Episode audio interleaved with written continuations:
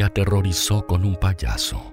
Corriste por las vías de un tren en un puente y te rompió el corazón cuando un condenado a muerte revivió a un ratón. Con películas, series, videojuegos, 80 libros y hasta óperas, Stephen King siempre logró llegar a lo más profundo de tus sentimientos. Llegó la segunda temporada de La Corte del Rey, un podcast de Penguin Random House, grupo editorial sobre la vida y obra de Stephen King, escrito y conducido por Ariel Bossi. Hola, ¿cómo estás? Espero que muy bien y que estos meses te hayan tratado lo mejor posible. Hace cinco que, por las dudas, me despedí de vos tras el décimo episodio de La Corte del Rey, este podcast de Penguin Random House Grupo Editorial que tengo el gusto y el honor de escribir y conducir. Gracias a vos y a toda la gente que lo escuchó, recomendó y lo compartió en redes sociales o boca a boca. Acá estoy de nuevo, en el día del cumpleaños de Stephen King, comenzando la segunda temporada y con un deseo, que ojalá la disfrutes tanto como la primera. ¿Te gustan los desafíos? Voy a asumir que sí, que te gustan. Y te lo pregunto, y lo contesto yo, porque esta segunda temporada de La Corte del Rey es un desafío. O sea, ya escuchaste la primera, y por ahí estás diciendo algo así como, Ariel, ¿de qué vas a hablar en esta segunda temporada si ya nos contaste sobre la vida de Stephen King a lo largo de los anteriores 10 episodios? Así que vamos por partes. Por un lado, si estás escuchando esto, sabes que en estos meses hubo muchas noticias del universo del rey libros nuevos, adaptaciones postergadas, en fin. Nunca hay un día aburrido en este mundo. Ya tuvimos un estreno, anuncios, nuevos libros y la reciente publicación de Fairy Tale o Cuento de Hadas, el regreso de King la fantasía. Te voy a contar sobre estas novedades y, además, ya te voy adelantando que en el próximo episodio voy a hablar justamente de cuento de hadas, porque así será esta segunda temporada. Estará orientada a obras centrales de Stephen King. En cada episodio vamos a conversar de libros puntuales y sus adaptaciones, curiosidades, análisis, en fin, vamos a profundizar. Y digo vamos en plural, porque en algunos episodios no vas a escucharme a mí solo, sino que habrá invitados e invitadas. No te voy a dar la lista de episodios y libros presentes, pero te puedo decir que habrá payasos que acechan, hoteles aislados por la nieve, un balde con sangre en el baile de graduación y más, por supuesto. ¿Te parece bien? Hoy, como si fuesen los 80 y estás preparándote para ir al cine, tenemos doble función. Y vamos a hablar del primer bestseller de Stephen King, y el reencuentro con algunos de sus personajes 36 años después. Hoy es el turno de El Resplandor y Doctor Sueño. Llegó la hora de abrir las puertas del Hotel Overlook y ver qué nos deparará. Pero no voy a entrar solo. Le voy a abrir la puerta al primer invitado de la corte del rey. Subido en las redes sociales lo presenta como realizador audiovisual, director de Historia del Oculto, creador de la frecuencia Kirlian, de Kirlian Frequency, y de X-Files Connoisseur. Su nombre es Cristian Ponce. Yo me voy a tomar la libertad de agregar que si no vieron Historia del Oculto, se están perdiendo una de las mejores películas que vi en el 2020 y que la frecuencia Kirlian es un must para quienes amamos las series antológicas de terror. Ah, y por supuesto, además, es un lector constante. Hola Cristian, ¿cómo estás? Bienvenido y muchas gracias por estar acá en la Corte del Rey. ¿Cómo estás, Ariel? Bueno, eh, muy contento por poder conocer el Overlook, acá donde estamos entrando en este preciso momento. Eh, y bueno, muchas gracias por la invitación y, por esta tan, tan linda presentación también. y bueno, es, lo que corresponde. A ver, eh, creo que todas las reseñas, los comentarios de toda la gente que vio Historia del Oculto nadie se queda. A ver, todo el mundo se queda corto en todo caso, ¿no? Pero han sobrado elogios. Has estado en las noticias internacionales, en los portales de cine de Estados Unidos. La película, bueno, estuvo en varios lugares. Hace poco se había estrenado en Rumania, ¿no? También, me parece, si no me falla la memoria. Sí, Con sí, lo sí. cual, muy merecido. Y de la frecuencia Kirlian, nada. Decimos, todos los que las vimos, decimos lo mismo, ¿no? Y estamos esperando la película, que hace poco estuviste tirando un par de teasers por ahí. Estuvimos ahí agitando un poco en las redes. Bueno, eh, para, para los lectores constantes, los y las lectores, hay, hay un episodio especial también, medio vinculado con, con el señor Steven. Ay, sí, así es. Hay, hay, hay ciertas. A ver, eh, como vos también sos mega ultra fan de los expedientes X, eh, creo que mucho de lo que vemos ahí es, es terreno lindo, ¿no? Para, para, Sí. para nosotros. Es terreno. Claro que sí. Eh, a, a mí me, a mí me causa gracia porque yo siempre, desde hace décadas que digo, un laburo que quiero tener un día en mi vida es conducir un programa de radio, no sé, de 2 a 4 de la mañana en un Es pueblo hermoso. costero alejado, ¿no? Y bueno, vos lo trasladaste, le diste una vuelta de tuerca extraña, ¿no? Pero básicamente lo trasladaste en esa serie.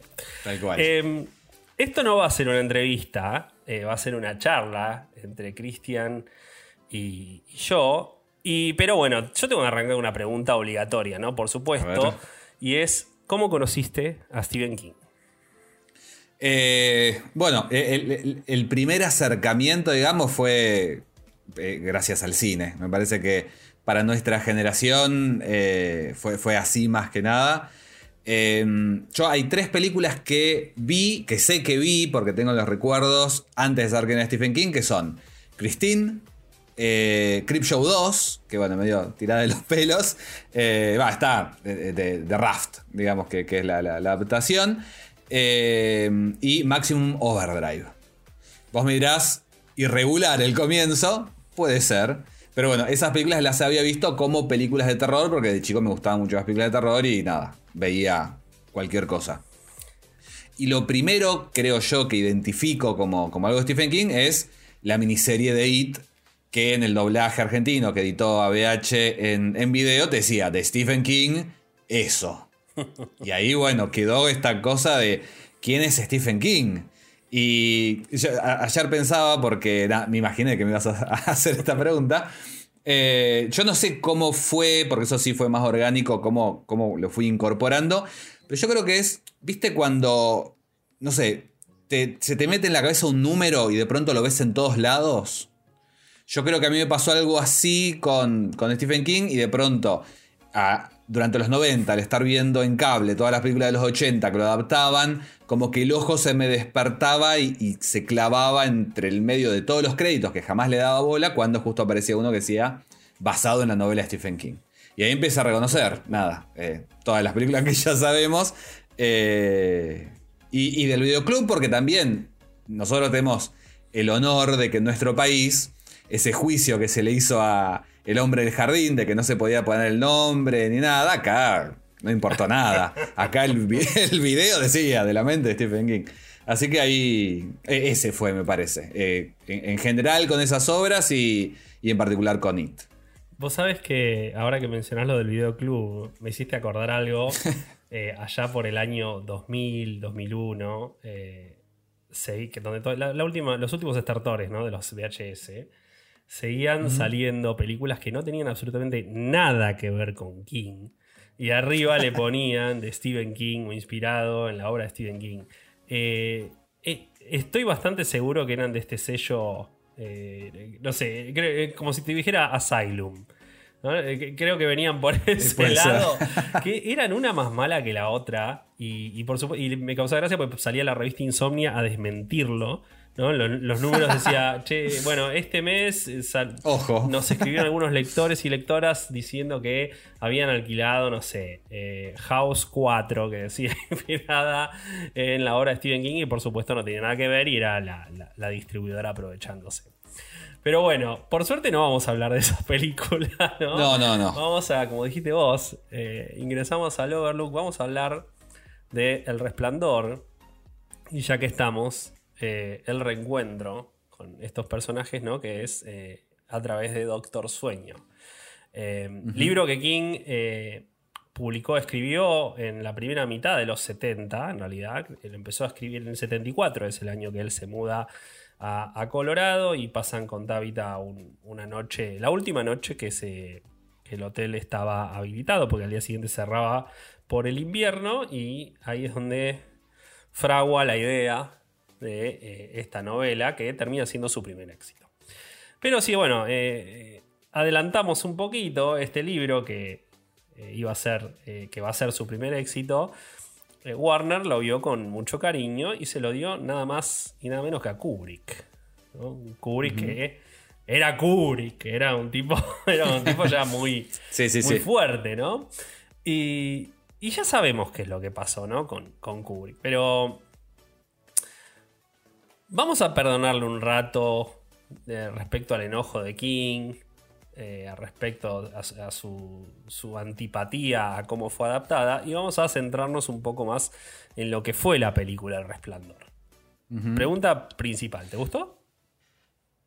Mira, eh, El Resplandor es una película que siempre me había resultado indiferente. Eh, la, vi varias veces, no sé, la habré visto cinco veces y nunca llegaba a engancharme. Y volví a verla ahora para, para la corte del rey eh, y yo no sé si tuvo algo que ver con el hecho de que estuvimos literalmente encerrados un invierno por, por la pandemia, eh, pero me, llegó de otra manera. Y, es como, me, resultó fascinante porque empecé a, encontrar otra mirada de, bueno, sí, no es el personaje de Stephen King, pero eso no le quita eh, terror. E, encontré como varias, varias maneras en las que la película genera terror que me parece que son tan o, más terribles que las que propone King. Así que sí, me, encantó. Esta última vez me encantó. bueno, a, mí también me gustó mucho. Yo soy uno de los defensores del resplandor, con lo cual siempre me trae el mismo argumento en redes sociales o en reuniones o lo que sea, cuando sale el tema, diciendo cómo te puede gustar la película siendo vos tan fan de King y teniendo el resplandor, porque el resplandor es, eh, está en mi top 3 de los mejores libros de King. O sea, el primero es It, el segundo es la saga de la Torre Oscura, el tercero es el resplandor, inamovible. Y entonces hay una suerte de dicotomía ahí, ¿no? Porque estamos hablando de una adaptación que no es muy fiel. El libro, el libro es un libro que es, eh, es más una lucha. A ver, la, película tiene, tiene, un tema claro, ¿no? Es, lo que de mencionar es el encierro y lo que detona el encierro en un tipo que ya está medio inestable, ¿no? De entrada.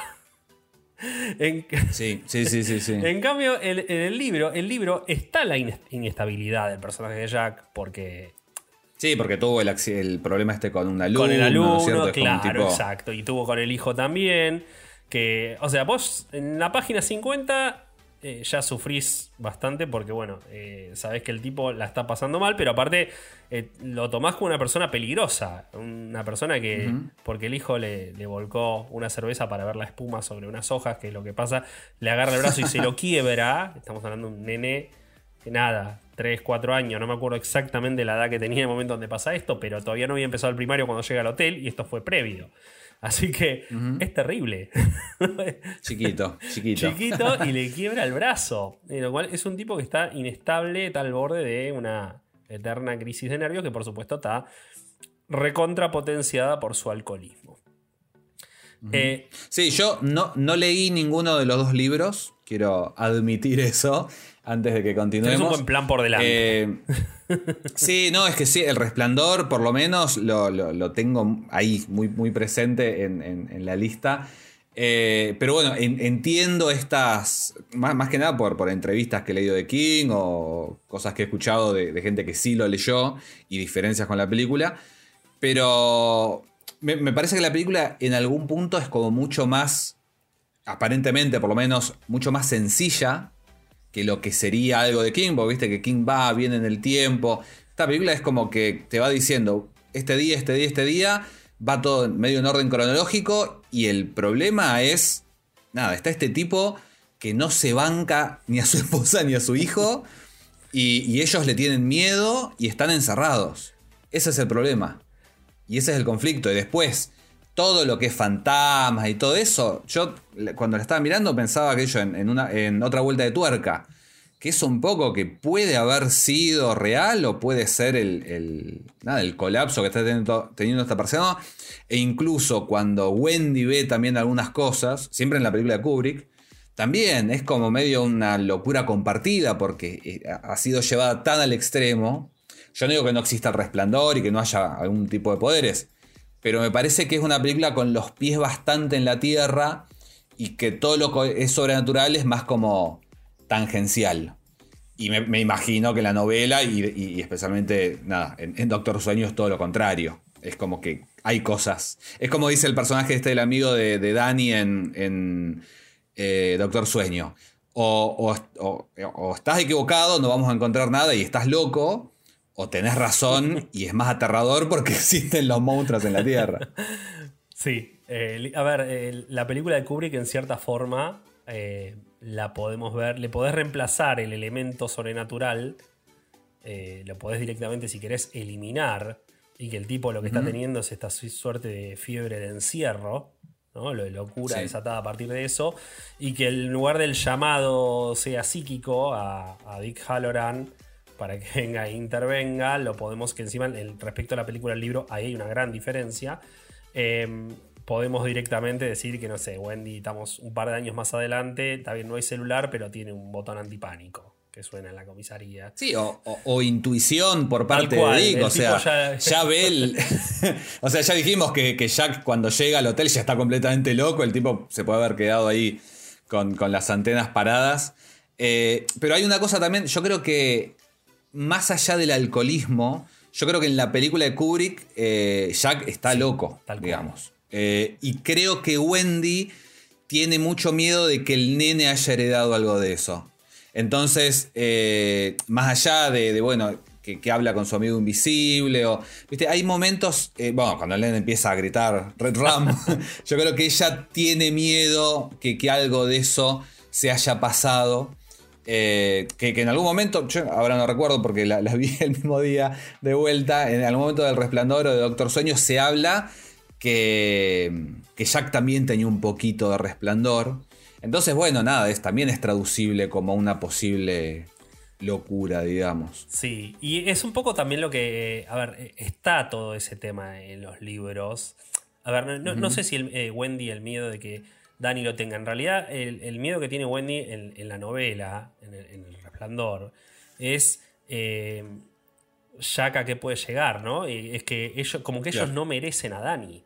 De hecho, en un momento hace, una analogía, es un chiste respecto a, no sé, la seguridad social de Dios cometió un error eh, al darle a ellos y, nada, va a terminar pagándolo el, más inocente de todos, que es él, que es Dani. Eh, Wendy en el libro, de hecho, a ver, el libro empieza y hay una suerte de, de idea de Wendy de, che, me parece que nos vamos a tener que divorciar, porque eh, se te está poniendo peligroso. E, es, un cimiento que se, funda muy rápido en el libro. Es el combo de Jack, eh, sus ataques de, furia, eh, su alcoholismo, eh, que le cuesta, bueno, los laburos. Y él tiene un, tiene un accidente. Todo esto en la película, por supuesto, Kubrick dijo, a mí no me interesa. Y lo tiró a la miércoles, ¿no? Pero em, él tiene, tiene como un accidente en un auto que en realidad no, pasa mayores, se llevan por delante una bicicleta. por, lo, que se entiende, por lo menos al comienzo y lo que yo recuerdo. Y, es como que tanto él y el amigo, que eran los dos alcohólicos, eh, se, como que se, acompaña a partir de ese momento diciendo: Listo, que tenemos que quedar secos, porque así como esta vez zafamos, la próxima no lo zafamos. Y, y Jack, eh, el, el miedo que tiene Jack, ya al comienzo del resplandor del libro, es justamente que él llegó a un punto límite con, el hijo, con la esposa, y empieza a contemplar, eh, a partir de todas sus eh, frustraciones, la idea de suicidarse. Va por ahí. Todo esto en la película no está. Y sin embargo. No, sí. y sin embargo es una buena película. Sí, pasa que por eso. yo creo que más que ese terror sobrenatural o el desarrollo de los personajes, lo que labura eh, y que, es súper efectiva en eso es un suspenso, porque desde la primera escena sabes que se va a pudrir todo en algún momento. Entonces el tema es cómo y de qué manera. Yo de esto que, contabas, eh, nada, hay, hay una gran diferencia que también la, la- la tenía eh, anotada en mi machete, que tiene que ver con, con el personaje de Wendy, que yo entiendo también por, bueno, la miniserie, esa infame de los Ay, Dios. 90, que en la- eh, con, con Rebeca de Mornay, que le habían dado más, más, más tridimensionalidad. Pero, pero justamente yo una cosa que notaba en, en, en El Resplandor de Kubrick es que Wendy es una negadora absoluta.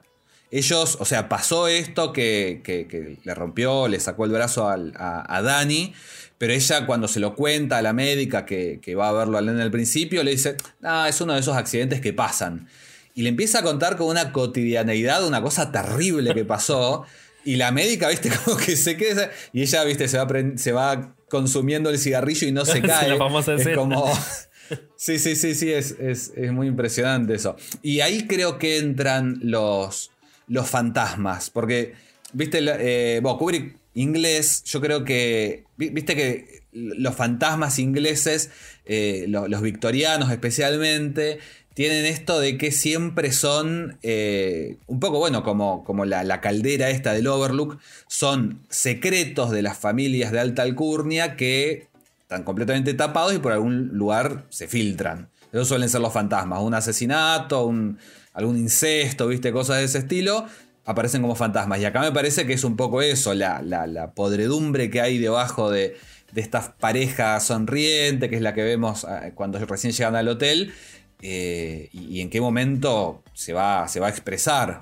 Eh, me parece que, que Kubrick lo tomó por ese lado más que como, como personajes orgánicos, como me imagino que, que están en, en- en- en la novela o que están después en la película de Flanagan. me causa gracia una cosa que dijiste porque digo, bueno, podemos decir entonces que eh, Pixar y Disney eh, están, están copiando a Kubrick ahora porque pasamos de eh, las películas de princesas y demás a que todas ahora, que a mí me encantan igual, ¿no? Son eh, problemas familiares, ¿no? Vamos a Encanto y es un problema Sí, familiar. puede eh, vamos a Coco y hay un problema familiar. o sea, eh, lo- los fantasmas que, que guardamos que eventualmente pujan por salir.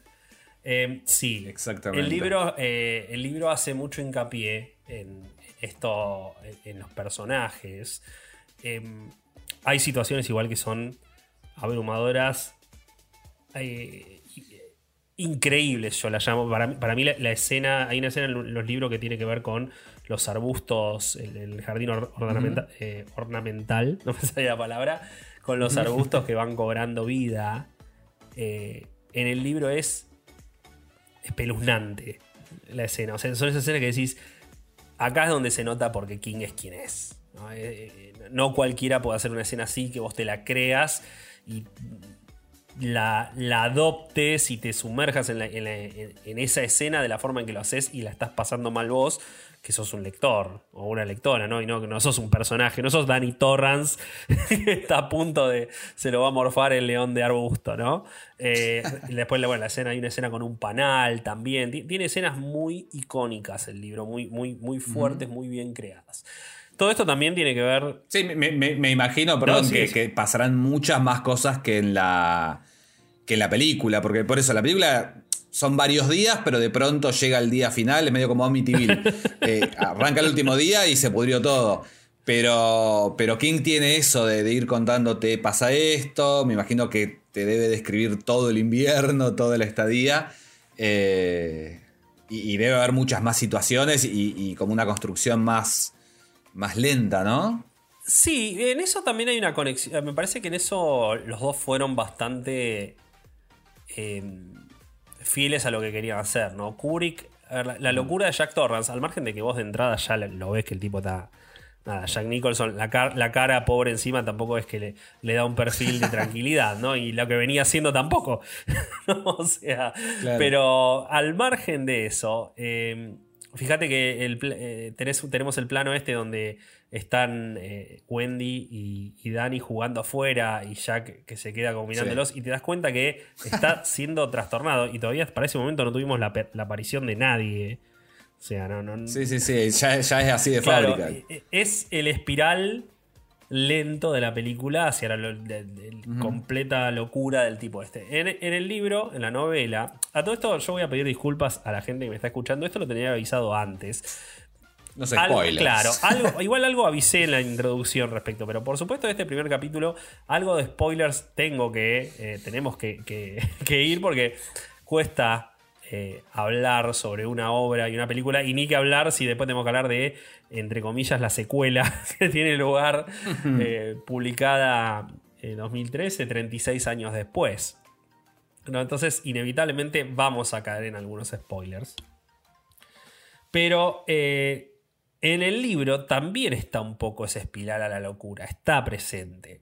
Lo que se nota en el libro, a diferencia de la película, es que Jack es, eh, es una persona que justamente lo que más quiere evitar es dañar a la familia.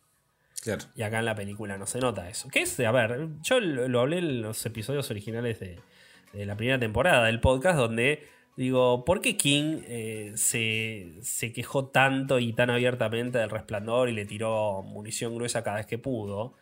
Y dicen, no, porque cambió el libro, todo. Sí, yo, yo entiendo todo eso, pero ¿cuántas veces King le han cambiado los libros y no ha dicho ni mu?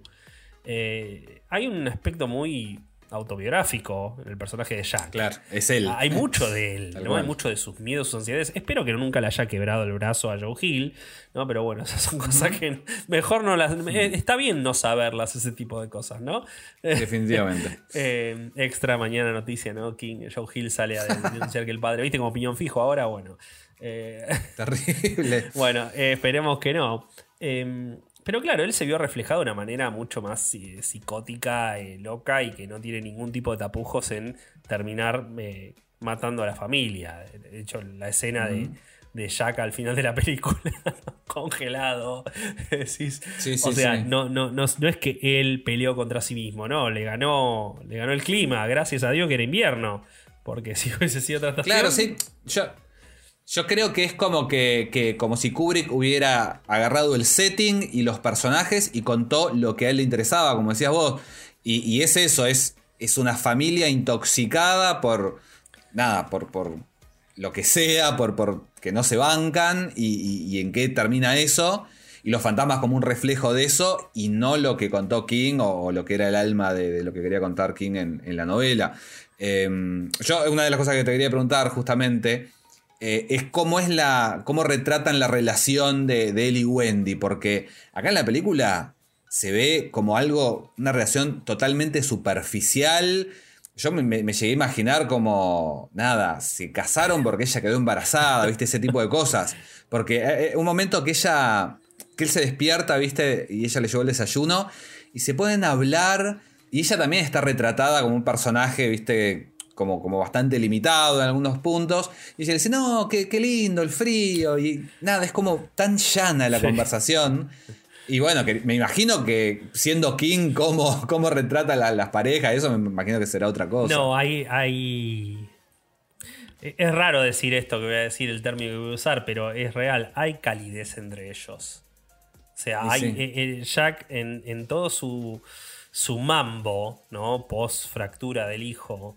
Eh, y la posibilidad de este trabajo, que este trabajo lo consigue gracias a este amigo que también siempre era alcohólico y, con el que tiene el accidente, y bueno, eh, se vuelven sobrios los dos. Eh, él, justamente contempla, la- ella contempla la opción del, del divorcio por una cuestión de salvar, salvar al hijo. eh, ella no, sufre la violencia de entrada. Nosotros, eh, por lo menos lo que primero te va, te va contando el libro, no hay violencia de él, de él hacia ella. Hay violencia verbal, en todo caso, a través de su alcoholismo y demás, pero no hay violencia física. Y él contempla la opción del suicidio, justamente porque entiende que está en una, espiral en caída que eh, le puede terminar costando la vida a la gente que más quiere. Que él no puede darle a la familia lo que él lo que corresponde, lo que la familia se merecía. Él eh, económicamente no tiene, tiene, no me acuerdo cuánto tenía en la, en la cuenta al momento que empieza el libro, pero no tenía casi nada. O sea, pasaba cualquier cosa y no podían hacer nada. Tiene un auto que es viejo. un creo que ahí respeta el libro, si el, digo la película. Tiene un Volkswagen. o sea, Sí, pero creo, no, no, no, no es que es rojo, Ay, una no me cosa acuerdo así. el color, y que después ser. es el que aparece como en el choque cuando está llegando Dick de Puede vuelta. ser, no, me acuerdo. Eso, eso si te lo digo, te lo miento. Pero. eh, a, a ver, Jack es un tipo que en el libro pelea contra sus demonios. Porque no quiere. Él quiere levantar. Él toma este trabajo para ver si puede levantar su situación, puede terminar esta obra que está escribiendo. Él está escribiendo una obra de teatro. No me acuerdo cómo se llama. Creo que tenía algo que ver con un colegio el título, pero no me puedo acordar ahora. Pero, y él dice, bueno, es mi oportunidad, porque él era un tipo que estaba dentro de todo bien visto cuando trabajaba en, en el colegio. En el colegio o la universidad, bueno, no, eh, ahora estoy confundido, secundario en la universidad, pero él era, estaba, estaba seis meses de que lo nombraban titular de cátedra. Era, eh, era además visto como alguien que escribía, ¿no? Que digo, da clases, escribe. Tenía este problema, pequeño problema con el alcohol, ¿no? Por supuesto que se vuelve cada vez más peligroso. Pero eh, era un tipo que nada, la, llevaba. Eh, y todo esto se termina derrumbando estrepitosamente em, cuando tiene el, el incidente con el, con el alumno. ¿No? Tiene un incidente con el alumno que le, le va y le pincha la goma de- del auto y bueno, el otro lo faja. Y diciendo, bueno, está bien, el pibe es pu- expulsado y vos me vas a dar la renuncia. Y es como su última oportunidad. ¿no? O sea, él evita volver al alcohol después de este incidente, pero su última oportunidad es, bueno, necesito terminar la obra para ver si puedo reencauzar mi vida. De hecho, eh, antes de que él vaya para el Overlook, habla con este amigo y el amigo le dice que eh, en, el, en el instituto están barajando a ver si por ahí no se apresuraron a pedirle la renuncia y por ahí podía llegar a volver. Bueno. Y por supuesto terminan nada, siendo... eh, no va al lugar indicado. Vamos a decir. O sea, el hotel actúa como el Víctima de alcohol. fantasmas. El hotel actúa como el alcohol, Claro. básicamente. Eh, Es como, claro, como si se hubiera librado de alguna manera de, de una adicción y, y se hubiera clavado con otra, digamos. Sí. Eh, es como, ¿te acordás el el abogado del diablo? ¿No? Cu- Cuando termina que lo agarra por el mismo Muy- pecado. Muy levemente. Lo agarra Ah, por sí, el mismo pecado. Bueno, acá eh, el tipo cae eh, por nada, por la adicción, pero cae por otra adicción, pero por la misma. Tiene el mismo efecto a- al final del día. Bueno, y, eh, y ahora que decías de, de la obra que estaba escribiendo, qué sé yo, en la película también es como que dice, no, voy a escribir un libro. Y después, más allá de, de- de lo que descubrimos, que estuve escribiendo un refrán cientos de veces, eh, nada, en, en realidad, viste, ella le pregunta, ¿y tuviste alguna idea? Y algunas, pero todas malas. Es como que está más, más en bolas, digamos, es como que está más, más hueco el personaje en algún punto, como más vacío, ¿no? Los personajes como que no tienen mucho que hacer. O sea, si lo vemos de cierta forma, es, es, es una, es una situación, ¿no? Es el, la mudanza este y el tipo que... que- hay un- una suerte de, de vacío, no, no hay una riqueza del personaje. Wendy lo notás como un personaje justamente lo que decías vos recién. Eh, hasta medio... No, no muchas neuronas parece tener, ¿no? Como que todo, muy sumisa, muy todo que sí. En el libro hay, hay otro tipo de cosas. Y el personaje de Dani eh, hay mucho juego a nivel mental, ¿no? Mucho con- de, de cómo se ve él, de los miedos que tiene. De hecho, él antes de llegar al, al hotel eh, te cuenta un poco el tema de las pesadillas y habla. En un momento le iba a decir al papá, diciendo, "Na- papá, soñé que me, me hacías daño. Eh, a ver, Claro, como que ya- ya iba hay- viendo. pero bueno, estamos hablando de un libro que tiene sus más de 500 páginas, que era más largo, ¿no? Esto, esto es un... Yo no sé si lo conté en la primera temporada, pero el libro eh, tenía un prólogo originalmente que surgió a partir de que King escribe un epílogo que también fue recortado, ¿no? Eh, el epílogo que se conoció como After the Play o después de la función se llamaría. Ah, sí. Porque todo el libro estaba, estaba escrito, King lo había imaginado en sus primeros borradores como una suerte de obra teatral, ¿no? Como una obra de Shakespeare, ¿no? Con los diferentes actos. Y mm, bueno, el epílogo básicamente son noticias. El epílogo perdido son noticias que aparecen respecto a los hechos al final del libro, ¿no? Cuentan un poquito más. Medio carry. ¿Cómo? Medio carry, digo. Exacto, Así. exacto, sí. Me- me- exactamente. Exacto, como, como el comienzo de Kerry, ¿viste? Con el tema de los, di- los, los diarios. Bueno, es, es un, hay alguna que otra columna de opinión. Son pocas páginas, son cuatro páginas nada más. Pero a partir de eso, King dijo: Bueno, escribí un epílogo, tengo que escribir una, una introducción, un- una, una obra, algo que se sitúe antes de que comience con la entrevista laboral que él tiene con Ullman. Y escribe cinco historias, son casi 100 páginas esas cinco historias, ¿no? Que son sobre el. eh, cuatro sobre el origen del Overlook, o mejor dicho, de las historias dentro del Overlook antes de la llegada de eh, los eh, Torrance. Y una que tiene que ver Mirá. con el abuelo de Danny Torrance, con el papá de Jack Torrance. Eh, ¿Y eso está en algún lado? ¿Dónde? eso salió, eh, fue publicado en una revista literaria en el año 82, que se llama Whispers. El número 17 y 18 es un número doble. Y después, en el año 97, cuando sale la miniserie del Resplandor, que ahora vamos a dedicarle dos minutitos nada más, porque creo que no merece mucho más que eso, eh, la, re- eh, la revista TV Guía norteamericana Ah, sacó sí. dos de esas cinco historias. Y Claro, la, la que tiene a Jack en la portada, ¿no? Que tiene un dibujo. Eh, sí, con de Bernie Wrightson. Eh, tiene ilust- tres Sí, ilustraciones de sí. Bernie Wrightson, o cu- tres o cuatro ilustraciones de Bernie Wrightson ahí en esa TV guía que hizo exclusivamente para eso. Y después en el año 2017, la editorial especializada Cementerio Irán sacó una edición del Resplandor completa, ¿no? Que trae el prólogo completo de las cinco historias. Y para el momento en que la estaban haciendo, un coleccionista compró eh, uno de los manuscritos, uno de los borradores del Resplandor, que era, tenía, estaba vinculado a Kubrick, había sido no sé de quién de la producción de Kubrick y tenía el epílogo. El epílogo perdido desde hacía no sabemos cuántas. la cosa que estaba acá. Y esta persona, eh, muy amablemente, eh, habló con Cemetery Dance, hablaron con King a su vez y se autorizó, King autorizó que se, re- se reproduzca el famoso epílogo ahí, junto con algunas diferencias en el manuscrito respecto al, al libro final. Eh, Pasa como con todo lo, lo inédito, ¿no? No- Nos fascinamos por querer tenerlo y poder leerlo, y cuando lo lees decís, ah, no, está bien que lo hayan cortado, más o menos. Sí, tipo las escenas eliminadas. Claro, ¿viste? sí, sí, bueno, sí, se entiende. Estaba bien que las hayan bien. eliminado. El prólogo no estoy de acuerdo que haya, lo hayan cortado, porque el prólogo, las cinco historias están muy buenas.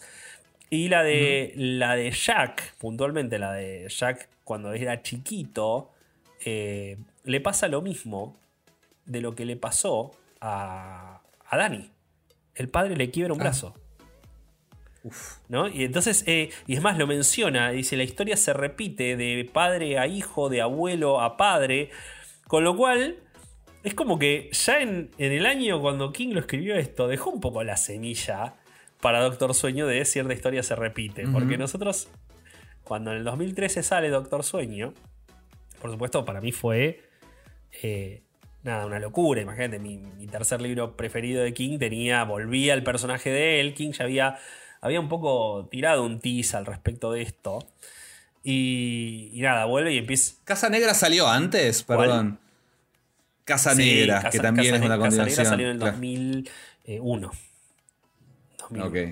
Y nada, fue una locura. Eh, el primer capítulo encima ya arranca con eh, Danny y Wendy eh, apenas un par de años después del resplandor, uno o dos Claro. era, y que están en otro lado, cualquier cosa, y aparece la señora Mace en, en el baño de donde están ellos. Y la, Wendy que lo llama a, eh, a Dick Halloran diciéndole, estamos teniendo problemas acá. Y Dick va- vuelve para reunirse con ellos. Para mí fue... oh, Vivo. Vivo, vivo. Como, como- como preguntaría a Susana Claro, Jiménez, vivo, vivo, vivo. estaba. Y con esto, bueno, vamos a darle un poco el pie eh, a- al tema de Doctor Sueño. Y acá, bueno, coincidimos con El Resplandor, la película. Eh, a mí también me gustó mucho. Siento que Kubrick eh, nos trasladó de una forma muy, pero muy acertada a lo que quería hacer. ¿no? Olvidemos ¿no? la diferencia con King y demás. Creo que el, eh, toda esa sensación de opresión, de locura, de no escape y de miedo está. Y está. Y te va. El, el clima que tiene la película y cómo te va llevando, te lleva a sentir. a sentirte como. Nada. Que estoy ahí y voy a ligarme el hachazo yo también en cualquier momento. y llegamos a Doctor Sueño. Que del libro ahora voy a hablar, pero vamos al tema de la película. Porque. En el imaginario colectivo.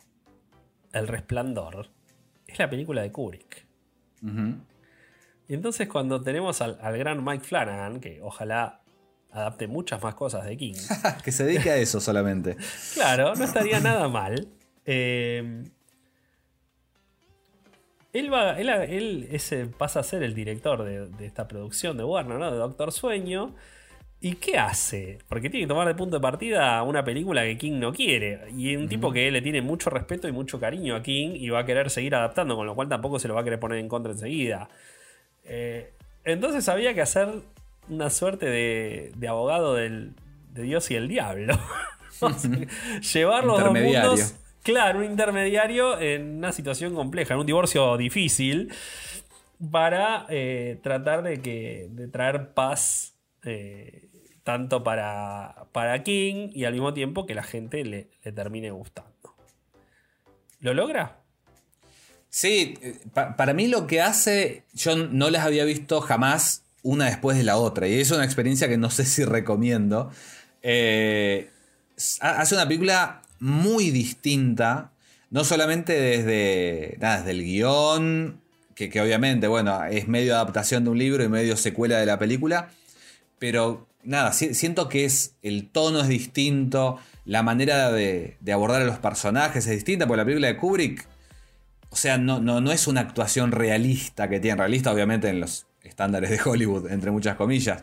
Eh, pero acá sí como que buscan como una- que tengas una empatía con, con los personajes, eh, es más hollywoodense si se quiere en, ese, en ese punto la de Flanagan. Eh, pero, pero son películas muy distintas, más allá de que, sí, el hotel está igual, algunos de los actores, desde sus interpretaciones, se parecen más a, a- a los, a, a los actores originales. Bueno, la, la actriz que hace de Shelley Duvall, hay momentos que, o sea, no está maquillada ni nada, pero hay momentos que parece que es Shelley Duvall. Con, con Sí. la voz y qué sé yo. Y, y por el otro lado, eh, bueno, Elliot de ET, no me acuerdo el nombre del actor. eh, él decidió, viste, hacer algo completamente distinto a Jack Nicholson, más allá de el pelo que le arreglaron y la ropa. No, no te Eh, explico lo que rogaba que hubiese un cameo de Jack Nicholson en ese momento. No, pero no, ya, ya creo que ya estaba medio retirado, ¿no? sí, Porque estaba recontra rato. retirado. Pero me- me- me hubiese sido glorioso. Glorioso. Para mí, como película, es, es increíble. Eh, y especialmente el corte del director.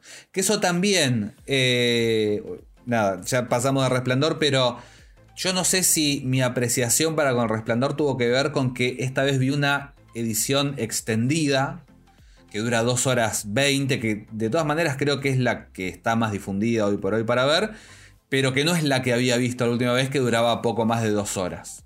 Y acá hay como, me parece, un, desarrollo más interesante dentro de nada, lo poco que le interesaba la historia a, a Kubrick. Y con Doctor Sueño me pasó lo mismo, que cuando vi en el cine la, la versión de cine, me gustó, pero la versión del corte del director es, nada, es supremo y me parece que, que está muy cerca de esas construcciones que hace King, tipo 22 a 63 o, o It, que se toma el tiempo. Bueno, y ahora pasaron 5 años más, y ahora pasaron 11. Me parece que funciona mucho mejor. 100%, qué, qué- qué buen término eh, y qué- qué buena apreciación, ¿no? Y yo estoy 100% de acuerdo. De hecho, hay una escena puntual de Abra cuando es bien chiquita, antes la, de Sí. la escena del cumpleaños, que en el corte de- que llegó a los cines no está, y está en el corte del director, ¿no? Eh, Para ya dándole el parámetro a los padres de que los padres están ante una, una nena que es especial. Que es distinta. Eh, bueno, hay una, una subtrama completa que, que te resignifica el final, que es esto que, que Dani cuenta eh, que la madre no lo podía ver a los ojos porque se acordaba del padre, y él se cambia el color de ojos. Que también, si ves la, la versión de cines, decís, ¿por qué el nene tiene ojos marrones y Iwan McGregor tiene ojos verdes? Pero después, al final, cuando está explotando el hotel y qué sé yo, y a Dani se le aparece la madre y lo mira a los ojos, con ese dato que en la versión de cine no estaba, teniendo esa información, es, es demoledor. Sí, es, es demoledor. Suma 10.000 puntos. Eh, la película también toma ciertos riesgos que yo no recuerdo si de esto hablé, hablé en, el, en el podcast, en el, en el último episodio habrá sido, porque es la última década, eh, en la primera temporada del décimo. Pero King se vuelve un poco más luminoso, ¿no? Después del accidente. Y me doy cuenta. Yo, yo le- la apreciación que yo tuve con ciertas obras es que. eh, es como que el destino de ciertos personajes termina siendo más. eh, más beneficioso, ¿no? Pues sí, por supuesto, está, mejor que esté vivo y no que esté muerto. Pero eh, me pasó puntualmente muy fuerte en Doctor Sueño. Doctor Sueño en la novela, que la novela arranca, realmente arranca muy bien. Es, un- es una maestría como hace King para conectarte con un libro que había escrito 36, que, perdón, que se había publicado 36 años atrás. ¿no? Y te lo conecta en dos minutos y vos estás en el. estás de nuevo, che, me reencontré, es el mismo pibe. Y después cuando tiene el salto temporal, ¿no? Y ya es adulto. Y, y nada, falló porque es alcohólico de nuevo. No, no te sorprende, o sea, eh, eh, no es que no te descoloca, mejor dicho, te sorprende pero no te descoloca, que, que es una cosa que está buena porque cuando te descoloca te saca del drama, es así. Y en la película, lo, lo que yo, yo la película me encanta, Doctor Sueño me encantó, es del, la siento como de las mejores eh, adaptaciones de, de los últimos años, ¿no? de las mejores Sí, películas. en general también, Ariel. Puede ser, es cierto. Es un crimen, es un crimen contra la humanidad que le haya ido mal. Que a todo esto las reseñas fueron buenas. Sí. No es que las reseñas fueron malas. Las reseñas fueron buenas, pero le pifiaron muy mal a la fecha de estreno. Se ve. Sí, fue fin de año, ¿no? Una cosa así. Eh, Pero claro, después, se- bueno, el, el corte del director, yo no conozco nadie que lo haya visto y que no le haya encantado. Es que es buenísimo. Es, Es- mejor, a ver, es como decís vos, re- resignifica eh, a la película con ciertas escenas, ¿no? Ciertas, ciertas cosas extra que tiene, pero al margen de eso, eh, es, es inexplicable. Y encima lo malo es que al, que al haber leído mal a la película Doctor Sueño, que no tiene. No es que a ver, le fue mal y estamos hablando, qué sé yo, eh, en la hierba alta. ¿No? Por decir una adaptación floja, que le fue mal. Y bueno, pero la adaptación es floja. eh, Es medio Claro. entendible que le haya ido mal. Ahora, esta es una buena película. no, no me topé con gente que diga, che, a ver, hay gente que no le gustó la novela, con lo cual es posible que no te termine gustando la película si te gustó la novela. Tiene bastante sentido por ese lado. Pero es una adaptación que está muy bien hecha, que hizo el foco correctamente en los personajes. Vos le tomás aprecio a los personajes.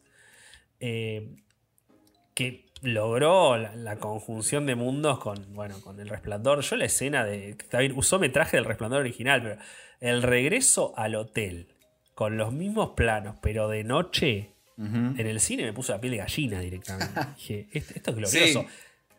Yo, Él yo- yo creo. Sí, sí, sí, sí. Yo creo que hay igual.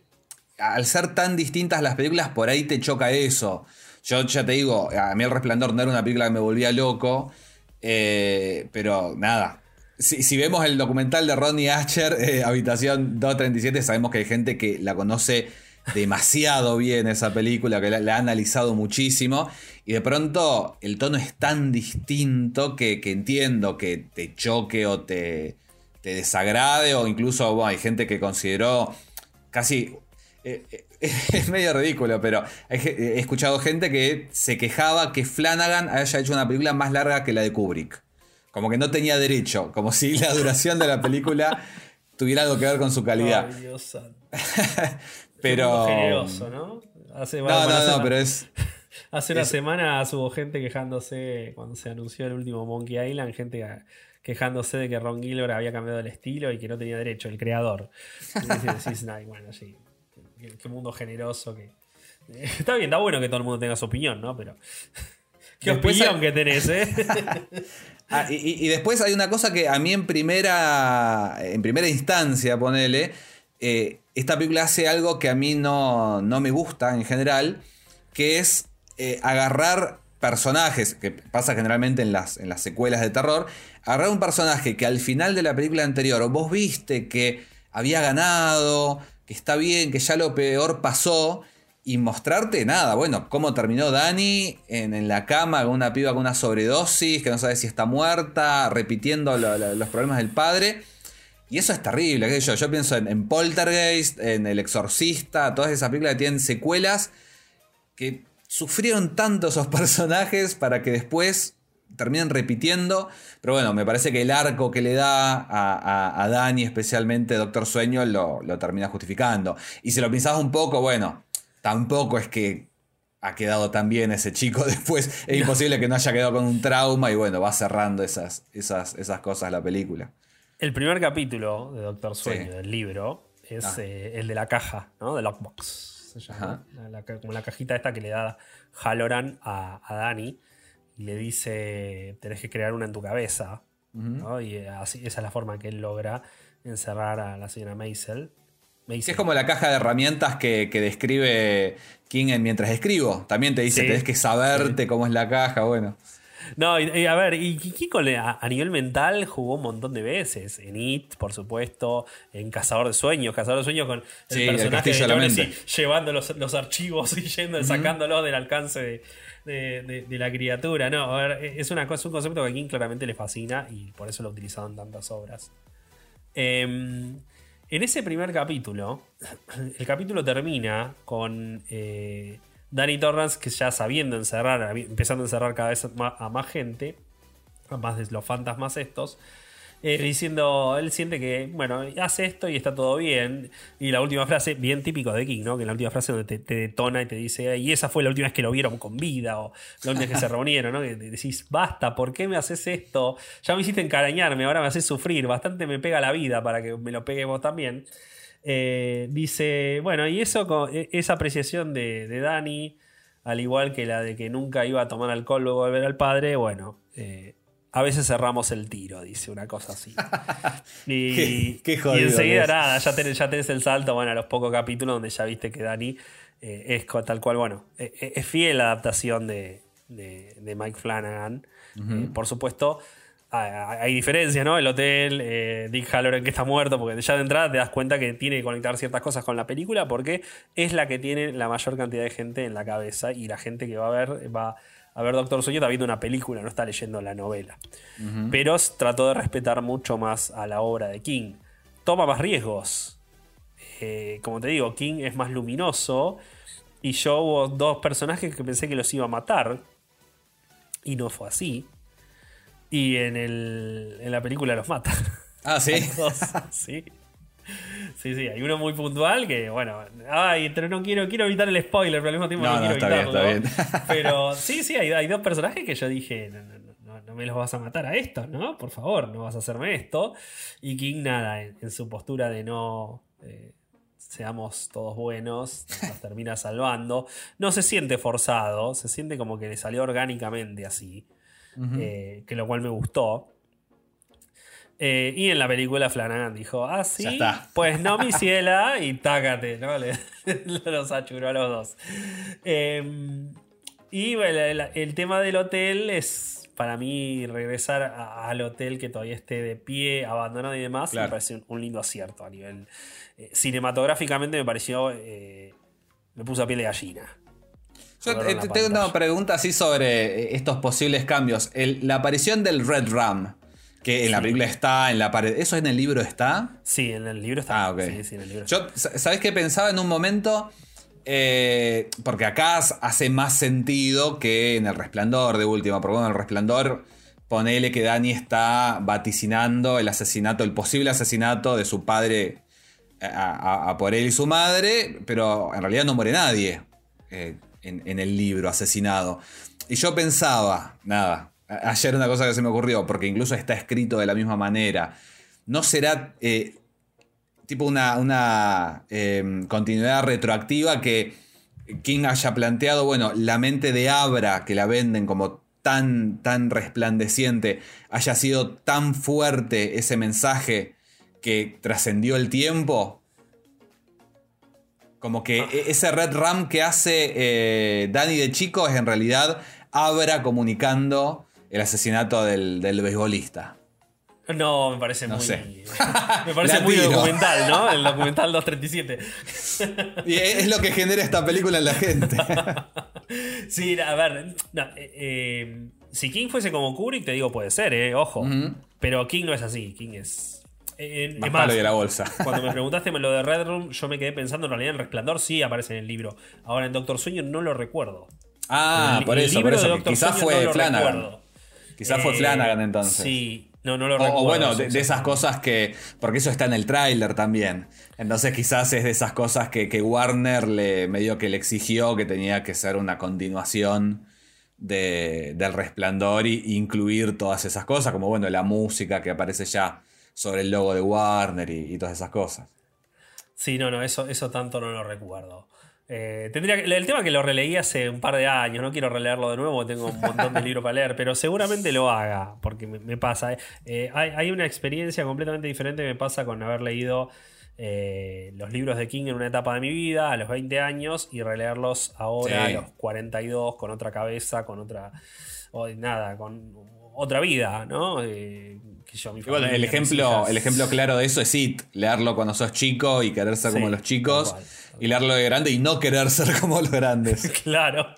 No, e- es. eh, aparte, King, eh, creo que la parte de chico, de chicos, la escribe de una manera increíble. Y la de adultos también, porque él la escribe de adulto. Claro. Entonces, es como que se posiciona muy bien en los dos eh, puntos temporales. Y, y justamente, bueno, es uno de esos grandes, grandes talentos, en- en- grandes puntos fuertes de sus novelas. Yo creo que Eh, él tiene una, una memoria muy sincera de la, de la infancia, ¿no? Porque, que yo, él eh, cuenta conmigo de Body. Es un libro que el libro eh, es mucho más duro que la, que la película. La película es más todo color de rosa, si bien nada, tenés bullying, tenés un, un chico muerto al lado de la vía, pero bueno, está esa idea de la amistad es lo más y qué sé yo. Y el libro me parece que, viste, el, el sueño ese que tiene Gordy, que los otros pibes lo arrastran al final de una piscina y como que son un peso, un lastre, me parece que es más... me- menos Stranger Things, menos nostálgico y más, Sí, es más realista. más- es más crudo. Pero al mismo tiempo creo que eh, en ese caso la, la- la- el, fuerte de la amistad está... eh, y, y, a ver, lo, lo muestra en, la novela corta. eh, me parece que es igual de efectivo el destino de- del personaje de Chris. Sí, Con tan- sí, Tanto sí. como te lo cuentan en la novela corta como en la película, me parece que está bien. Y los otros, es verdad, les da, les da más el- eh, la noción de lastre que de amistades que se pierden. Pero bueno, son las amistades de la infancia, que son circunstanciales. Incluso viste que en, en la novela corta hay dos pibes que no se van con ellos porque justo están de vacaciones. Sí, sí, pero como que te plantea que el grupo era más grande, pero nada, son pibes con los que... Y bueno, y, y lo dice tanto en la película como en el libro, eh, que los amigos entran y salen de la vida como los meseros de un, de un bar. Sí, tal cual. Sí, tal cual, tal cual. Eh, bueno, eh, vamos, te- tendríamos que hablar de la miniserie, pero eh, un poco, un poco, a ver, no voy a ser injusto. A ver, la miniserie eh, es el proyecto de es como quien quería adaptar el resplandor, ¿no? Y yo creo que ahí eh, Mick Garris eh, quiso nada, tratar de contribuir para hacerlo lo más parecido a lo que King hubiese querido. Eh, es verdad que el personaje de Steven Weaver no da la noción de loco que da Jack Nicholson. Da un poco más esa noción de tipo que la está pasando mal. Realmente la está pasando mal. Hay algunas conversaciones que son más sinceras a nivel familiar. De hecho, Jack, la- el resplandor de, de Kubrick, la escena que Danny va a buscar el camión de, de bomberos eh, y Wendy le dice no porque tu papá está durmiendo y él va diciendo no, voy en silencio y está Jack sentado y lo sienta y le habla y decís en qué momento lo, lo agarra y lo, lo acogota, ¿no? Porque ni siquiera hay una, lo que decías recién, no, no hay, hay como todo medio actuado y no hay un- una suerte de, no parece haber nunca cariño. En la miniserie ese cariño, un poco de ese cariño se nota. Pero eh, nada, fallan un montón de cosas. ¿no? No, no te logra transmitir en ningún momento empatía. Las actuaciones son flojas. Los tres son muy flojos como actores. El nene Sí. pobre era chiquito, hay que perdonárselo. Sí, pero sí, bueno. sí, es, es muy difícil criticar niños actores. Claro, pero la e- verdad era que muy chiquito, pero a- tira para atrás. Claro, no, no, no, no, no, no ayuda su, su performance. Y creo que ni Rebeca de Mornán ni Steven Weaver tampoco están a la altura. Sin contar todas las limitaciones que encima tiene la televisión en los 90, ABC. Bueno, nada, que no, podían mostrar una teta, ni decir un fuck, ni nada. Nada que si la fuera por ese territorio, ¿no? Entonces te ves en cierta forma muy limitado. Sí, y, y yo creo que Mick Garris dirigió muchas más cosas de las que debería haber dirigido de King, por lo menos. Eh, debe ser un tipazo, ¿viste? Porque todo el mundo, Todo lo, quiere. Pero, pero nada, me parece muy, muy, muy limitado como, como director. Porque, qué sé yo, todas estas limitaciones de televisivas, lo que quieras. It, con todos los problemas que tiene y como adaptación, y yo, es una, una cosa que quedó en la, en la mente de una generación. Tiene. una- es, y bueno, y, y el resplandor no. El O bueno, un, o un saco de huesos. Yo creo que lo más acertado que logró hacer, pero quizás porque la, la historia requería otras cosas, fue Apocalipsis. O llegó en el momento indicado, lo que sea. Pero, pero de las demás cosas, viste, muy, muy complicado está Mick. A mí me gustó. A mí me gustó Quicksilver Highway. Y Sleep, Sleepwalker, está, Sleepwalker Ah. tampoco me pareció mala. Pasa, bueno, Pero- Sleepwalker Walker no lo puedes comparar con nada, ¿viste? No, La- claro, porque claro, no, ti- no tiene, no tiene un. Va con las de ganar. con- va- Claro, eh, tiene todas las de ganar, ef- efectivamente. Eh, dos preguntas y, Sí. y cerramos. Eh, la primera es: eh, ¿por qué la gente tendría que ver El Resplandor y Doctor Sueño? En una frase, porque ya explicaste un montón de cosas. pero- No, yo- yo creo que por, cosas completamente distintas, yo creo que El Resplandor es una gran película de terror desde lo formal y desde lo que genera. Eh, nada, es, una experiencia sentarte y poner el volumen lo más alto que te lo permitan tus vecinos.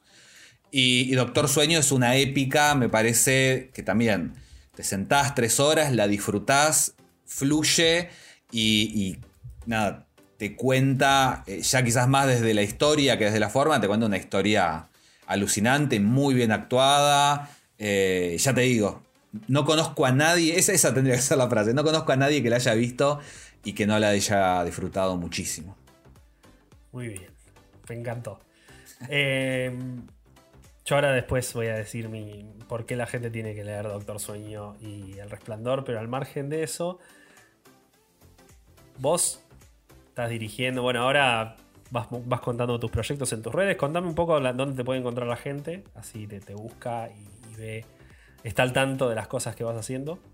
En, sí, en, en Twitter, en Instagram, Cristian Ponce, ahí me, me- encuentran fácil. Perfecto. Si te damos, viene Warner y te dice, puedes adaptar lo que querés de King, incluso algo que ya esté hecho. ¿Qué haces? Eh, yo la zona muerta, La zona muerta. Muy bien. definitivamente.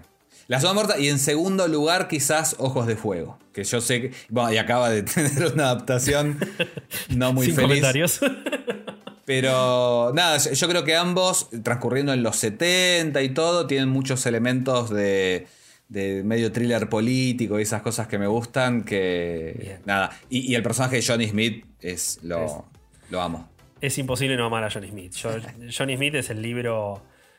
Lo leí. Debe haber sido el primero de King que me estrujó el corazón de una forma que no creía posible cuando tenía 19 años. El sacrificio último hace el tipo. Y decís, basta. No, no- no me destruyas así. Porque qué necesidad tener. Bueno, una de las frases de ese libro la tuve durante un montón de tiempo como firma de, de mis mails.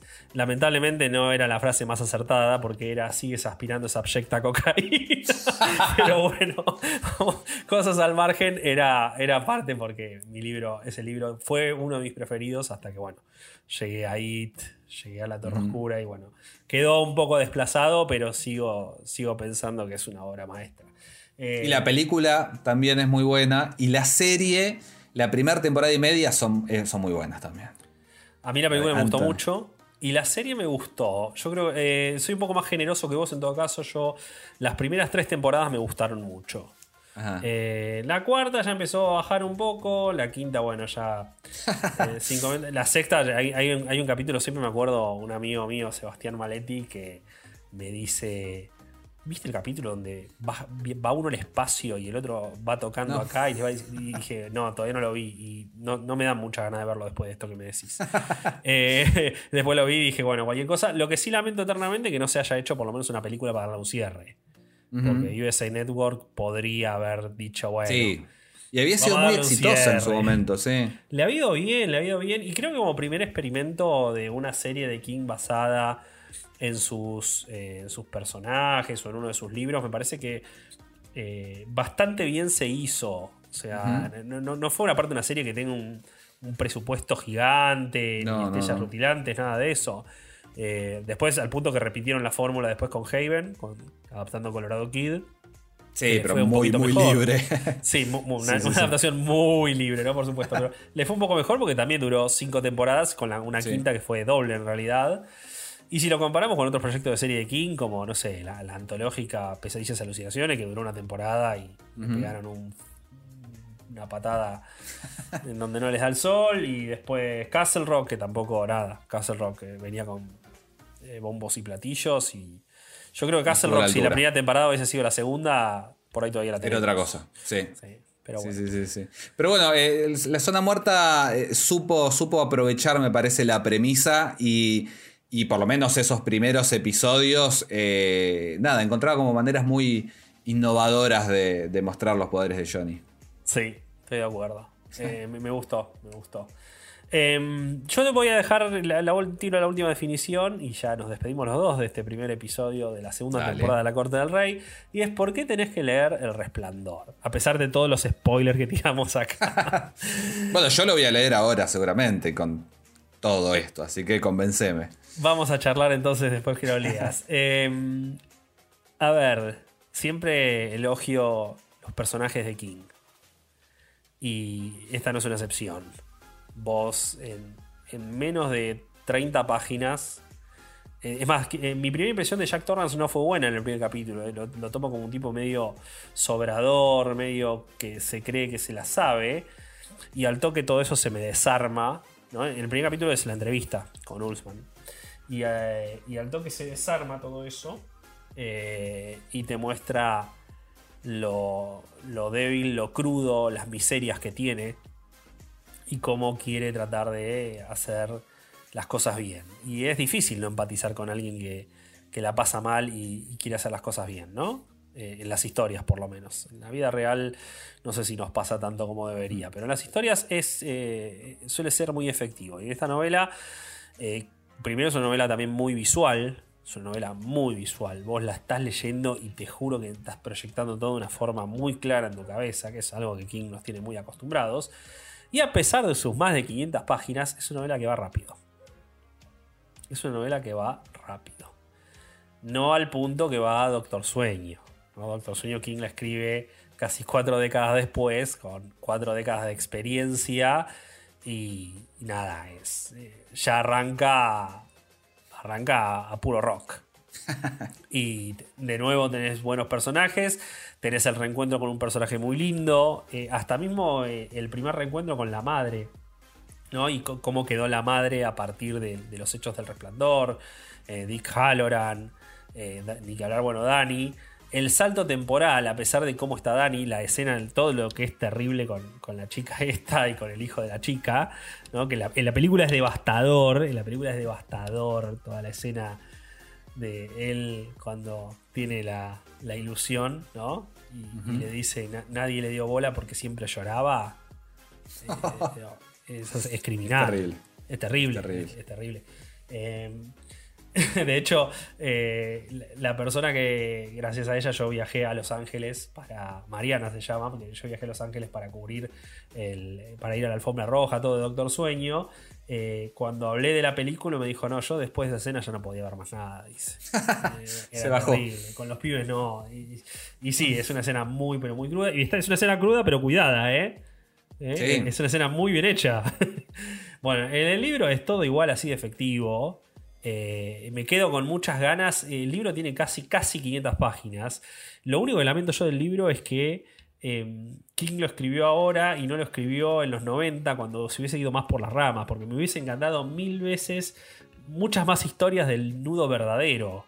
¿no? de, de esta tribu que King él dijo, él, yo, él se inspiró en eso que cada vez que él agarra la ruta con el auto, y él va bastante con el auto, ¿no?